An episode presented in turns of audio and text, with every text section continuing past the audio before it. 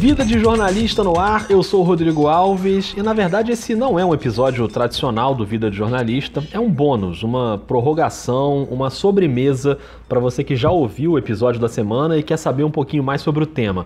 Então a partir de agora eu vou tentar fazer isso sempre que der, mas antes de ir para o bônus, um pedido. Eu não sei por qual aplicativo você está ouvindo o podcast, mas eu sei que a maioria ouve pelo iTunes, porque eu vejo aqui nas estatísticas. Então se você tem o iTunes, Tira um segundinho para avaliar o Vida de Jornalista com as estrelinhas, deixa um comentário escrito também, manda um alô, porque isso aí ajuda na indexação e aí o podcast chega para mais gente.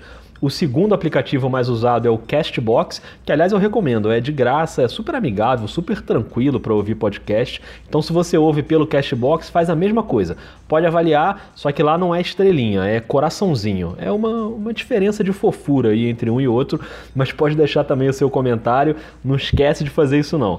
Pronto, já dei o recado, agora vamos pro bônus. O episódio da semana é um papo com a jornalista Adriana Negreiros, autora do livro Maria Bonita, Sexo, Violência e Mulheres no Cangaço. A gente conversou sobre o papel das mulheres no bando de Lampião e principalmente sobre a cobertura da imprensa naquela época, ali nos anos 20, anos 30, como é que os jornalistas cobriam o cangaço. Eu adorei fazer esse episódio, o assunto é muito fascinante, parece até ficção às vezes, mas não é ficção não.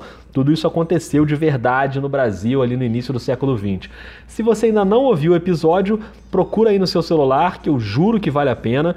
E se você já ouviu, eu vou colocar aqui agora um trechinho inédito que vai durar aí uns 3 minutinhos, porque assim que acabou o episódio eu fiz mais uma pergunta para Adriana sobre isso que a imprensa chama hoje de novo cangaço.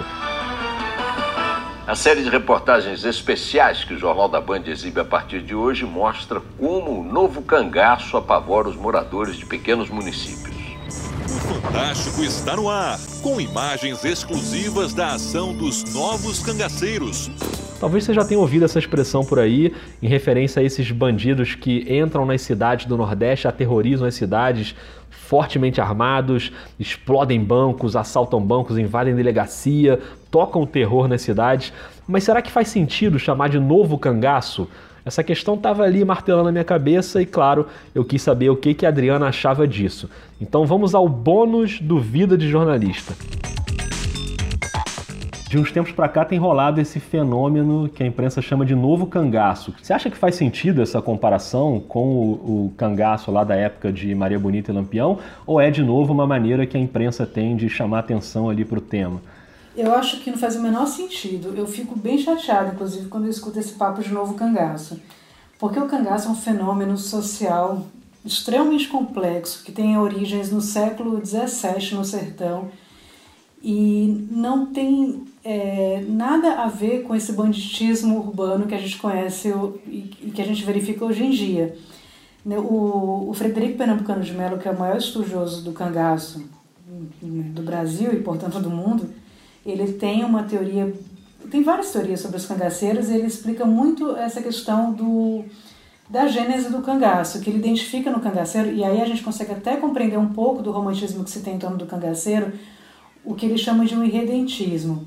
Né? Porque o cangaceiro, de certa forma, é um homem inconformado. Por mais que ele seja esse bandido sanguinário cruel, né, que foi lampião e tudo mais, mas você vê no cangaceiro um componente de uma rebeldia e de um inconformismo com uma situação dada para ele, que é a situação do homem sertanejo que tem que lidar com a seca, que tem que lidar com a, com a plantação que pode vingar ou não, e que a, a única opção para fugir dessa situação, se ele não for um estoico que se conforme com que com a situação que foi dada, é ele partir para o cangaço naquela situação. E, e isso é, é, e, e, o cangaço ocorre, portanto, num, espaço específico que é o sertão, né, acometido pela seca, né, de um homem, ou seja, o cangaço morre nos anos 40, um homem que não tinha nenhuma oportunidade, um sertão esquecido, é, um sertão dominado pelo grande coronel e tal. O que a gente tem hoje em dia é uma outra história, que não tem nada a ver com, com, com cangaço. É um fenômeno do banditismo urbano que está ligado a outras questões, que não são essas questões de uma. que, que não tem esse componente, a meu ver, de uma certa rebeldia contra uma situação é, dada pela natureza, vamos dizer assim. Né? Não tem o, o o componente estético que havia no cangaço, que é o cangaço é muito complexo, a gente for considerar, inclusive, a forma como os cangaceiros se vestem, né?